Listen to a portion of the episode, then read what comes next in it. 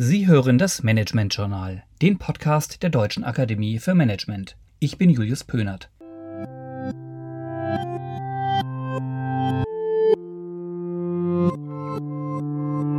In den letzten Podcasts habe ich Ihnen aufregende und abwechslungsreiche Betätigungsfelder für Kulturmanagende gezeigt. Eine Frage, die hierzu oft gestellt wird, ist, wie sehen die Beschäftigungsarten in diesen Betrieben eigentlich konkret aus?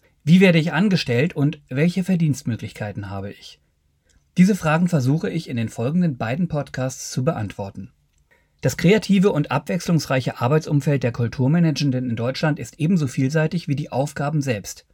Arbeitgeberinnen zeigen durch Nutzung einer Vielzahl staatlich vorgegebener Anstellungsmöglichkeiten hier so viel Kreativität, wie sie es vielleicht eher von Kunstschaffenden erwarten würden. Auch Minijobs, Volontariate, Praktika und ehrenamtliches Engagement prägen nach wie vor oft die Kulturszene. Für hauptberuflich im Kulturmanagement Arbeitende bieten sich im Wesentlichen aber die klassische Festanstellung bei einem Unternehmen, aber auch der Weg in die Selbstständigkeit an. Beide Wege sind mit Vor- und Nachteilen verbunden. Die unbefristete Festanstellung mit einem soliden Arbeitsvertrag ist für viele Arbeitnehmerinnen und Arbeitnehmer die attraktivste Form der Anstellung Sie bietet soziale Sicherheit sowie klar geregelte Kranken- und Rentenversicherung, oft kombiniert mit attraktiven Zusatzangeboten des Arbeitgebers. Aufgrund der knappen Finanzlage vieler Kulturanbieter und aufgrund der saisonalen oder projektbezogenen Arbeit vieler Kulturmanagenden wird hier jedoch öfter ein befristeter Arbeitsvertrag verwendet.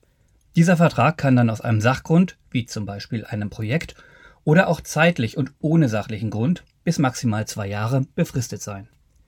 Für die Angestellten bietet diese Vertragszeit immerhin den Vorteil, dass sie im Laufe ihrer Karriere an vielen unterschiedlichen Projekten teilnehmen werden und dass der Arbeitsmarkt in Bewegung bleibt. Natürlich bringt dies ebenso daraus resultierende Unterbrechungen zwischen den Verträgen, aber auch Probleme in der finanziellen Absicherung mit sich. Hire and Fire ist ein negatives Schlagwort, das mit dieser Art der Personalpolitik in Verbindung gebracht wird.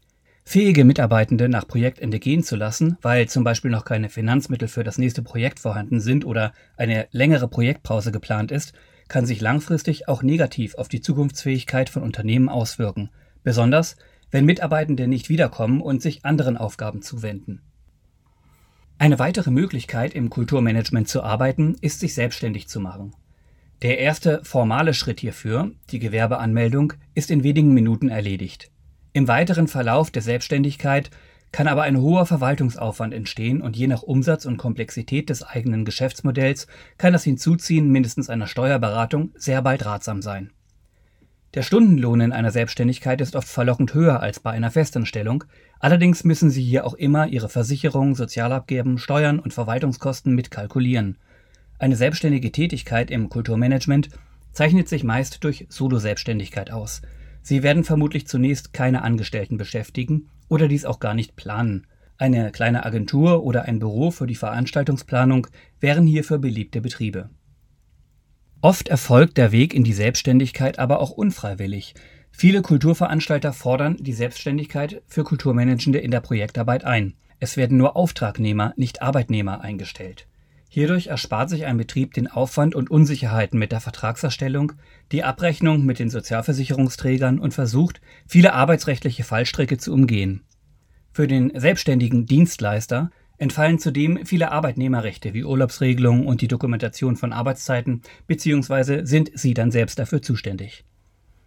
Diese Praxis resultiert auch aus der Tatsache, dass die Arbeitszeiten im Kulturmanagement oft sehr ungleichmäßig sind. In der Praxis übersteigen Arbeitstage oft die gesetzliche 10 oder 12 Stunden Grenze, dafür gibt es Wochen, in denen nur sehr wenig zu tun ist. Diese Tatsachen lassen sich in einem Arbeitsvertrag oft nur sehr schwierig abbilden. Die Verwaltung und Planung des eigenen festangestellten Personals für Kulturbetriebe ist deshalb oft ein hoher Kostenfaktor. Ein wesentlicher Fallstrick für Selbstständige ist die Scheinselbstständigkeit. Diese kann vorliegen, wenn sie im Wesentlichen nur für einen Arbeitgeber tätig sind im schlimmsten Fall auch noch weisungsgebunden. Klare und ausschließbare Kriterien hierfür gibt es jedoch leider nicht, so dass in der Praxis eher nach Indizien vorgegangen und entschieden wird. Um Klarheit zu schaffen, wäre eine Statusfeststellung über die deutsche Rentenversicherung möglich. Wenn Sie sich allerdings in diesen bürokratischen Zeitaufwand stürzen, können Sie die selbstständige Tätigkeit fast schon wieder für einige Wochen an den Nagel hängen. Es gibt hier auch eine Alternative zur Selbstständigkeit, die hauptsächlich von Kunstschaffenden genutzt wird. die unständige Beschäftigung. Hier reihen sich sehr kurze Arbeitsverträge aneinander. Beispiel wäre hiervor eine Synchronsprecherin, die tageweise Aufträge erhält, oder ein Tänzer, der für den Dreh eines Werbespots engagiert wird. Für tatsächlich selbstständige Kunstschaffende gibt es zuletzt auch noch eine Besonderheit zu beachten, die Mitgliedschaft in der Künstlersozialkasse. Ähnlich wie bei einer Festanstellung übernimmt die Künstlersozialkasse für künstlerische und publizistische Berufe hier die Arbeitgeberanteile der Sozialversicherung. In den Katalog der Kasse fallen eine Vielzahl von Tätigkeiten, zum Beispiel Autorinnen, Journalisten, Musikerinnen, Dramaturgen, technische Mitarbeitende, aber auch Werbefotografen und Designerinnen. Kulturmanagerinnen und Kulturmanager sind hier jedoch nicht zu finden. Dennoch kann es sinnvoll sein, sich an die Kasse zu wenden und die Versicherungspflicht anhand der eigenen konkreten Tätigkeit überprüfen zu lassen.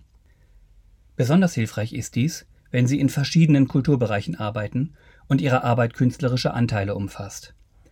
Vielleicht schreiben Sie freiberuflich für eine Lokalzeitung, arbeiten konzeptionell für eine Firma für Veranstaltungsorganisation und spielen nebenbei noch in einer Band mit Auftritten bei Hochzeiten, dann kann die Prüfung sicher sehr spannend werden. Sie sehen, die Beschäftigungsarten im Kulturmanagement sind sehr vielseitig und man könnte Bücher über dieses Thema füllen. Zunächst wird es Ihnen natürlich wichtig sein, überhaupt das passende und gewünschte Betätigungsfeld zu finden. Diese Beispiele beziehen sich zudem nur auf Deutschland. Wollen Sie in Österreich, der Schweiz oder anderen Nachbarländern arbeiten, können sich zudem noch ganz andere arbeitsrechtliche Konstruktionen ergeben. Das Wichtigste ist, sich über die Umstände, die Rechte und Pflichten der eigenen Beschäftigungsart immer im Klaren zu sein auch wenn in diesem komplexen Bereich selbst offizielle Stellen und Profis kaum einen sicheren Durchblick haben können. Nach diesem kurzen Exkurs sind Sie hoffentlich froh, sich in Ihrem Arbeitsalltag mit der Kunst und der Kultur selbst und nur nebenbei mit der Theorie des Arbeitsmarktes zu beschäftigen. Für beides aber wünsche ich Ihnen gutes Gelingen.